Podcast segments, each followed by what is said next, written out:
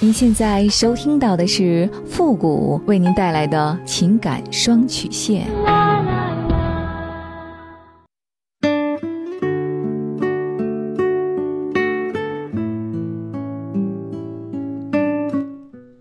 你没有主意，我可以给你；你没有方法，我可以帮你。您现在正在收听到的是由复古给您带来的情感双曲线。也就是为您解答在情感上遇到的所有的问题，包括亲情、友情和爱情。好了，那么接下来时间呢，让我们来关注一下今天的问题。这位朋友他说：“父母你好，我今年三十八岁，我和老公呢结婚十一年，有两个孩子。我在一个国企呢做管理层，也是一个比较强势的女人，脾气呢不太好。老公呢是做 IT 的，性格比较内向，属于老实人。”脾气也不错，家里经济呢也都是我在掌管。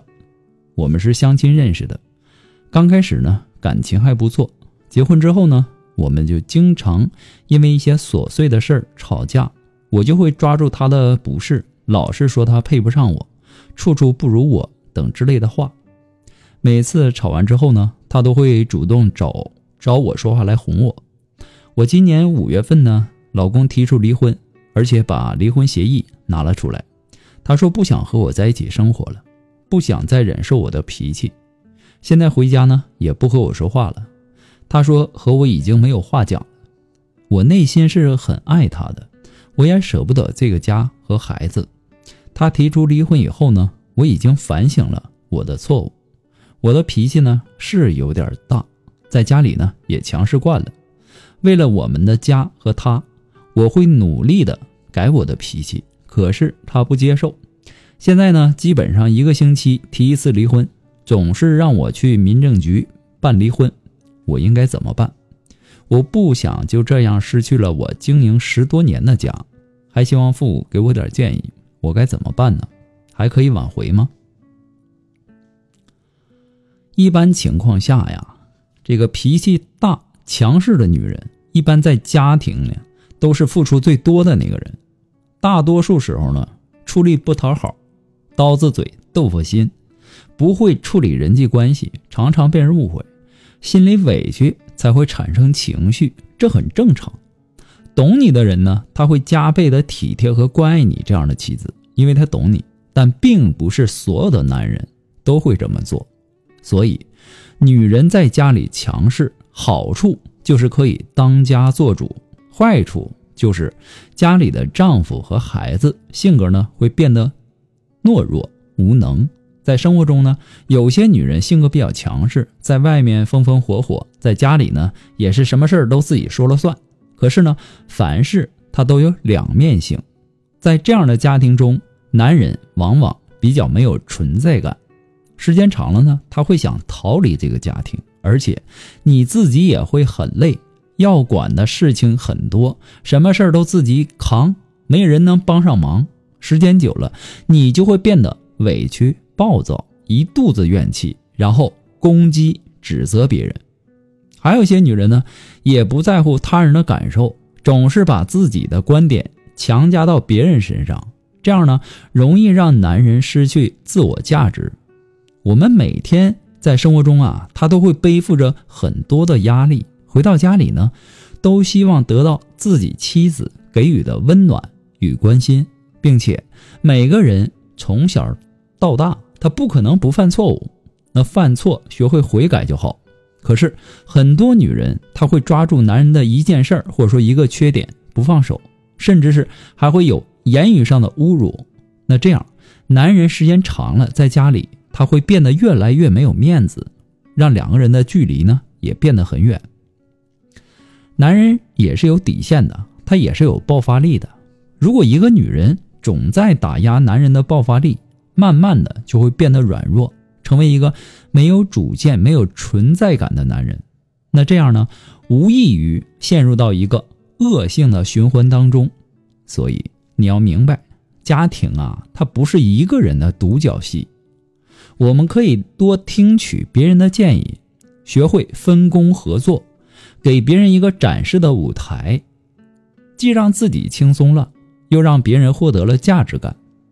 如果说你想要修复关系、挽回婚姻，首先你要争取时间，有了时间，你才有机会知错改错，你才有机会让他看到你的改变，你也才有机会让他看到你的变化、你的付出，他也才会有回心转意的机会。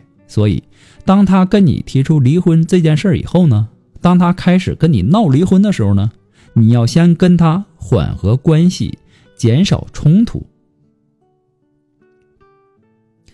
为了缓和关系啊，你可以先答应他的离婚要求，而后呢，少跟他说话。你还可以尽量的把你俩商量离婚的这件事的过程拉长。为了减少冲突。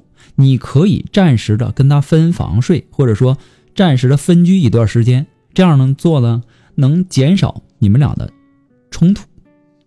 还有，尽量多给他提供生活上的照顾，给他提供更多的照顾，就能够加强他对你的依赖感。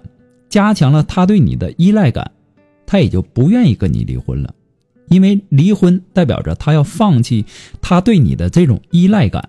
他自然是不愿意的。还有，跟他的父母，或者说跟他的家人，或者说朋友，形成一个良好的互动关系，然后让他觉得你是获得他父母亲人或者说朋友的认可的。同时，这样做呢，也可以尽量让他的亲人朋友来做中间人，劝他开导开导他，让他放弃离婚的想法。所以，面对你老公闹离婚的这个问题。不要恐慌，只要你能够正确的分析、把握他的心理需求和行为动机，并且能找到正确的应对方法，你俩不会离婚的。再怎么优秀的女人，也要时刻的记住自己的角色。身为人妻，贵为人母，要维护丈夫的尊严和守住丈夫的心，同时也要照顾好自己的孩子，给他们正常的母爱。在生活中呢，不要太过于强势；在工作中可以尽职工作。男人呢，也不要过于压制自己的妻子。与其抱怨妻子聪明能干，而显得自己软弱无能，不如让自己努力起来，做得更好。不过呢，复古给您的只是个人的建议而已，仅供参考。祝您幸福。如果说您有什么情感上的问题呢？不知道该怎么办，不知道和谁去诉说，你可以关注一下我们的公众号“汉字的情感双曲线”，把你的问题直接发给我们就可以了。也可以和我进行语音的一对一的咨询。好了，我们今天的节目呢，到这儿就要和大家说再见了。我们下期节目再见。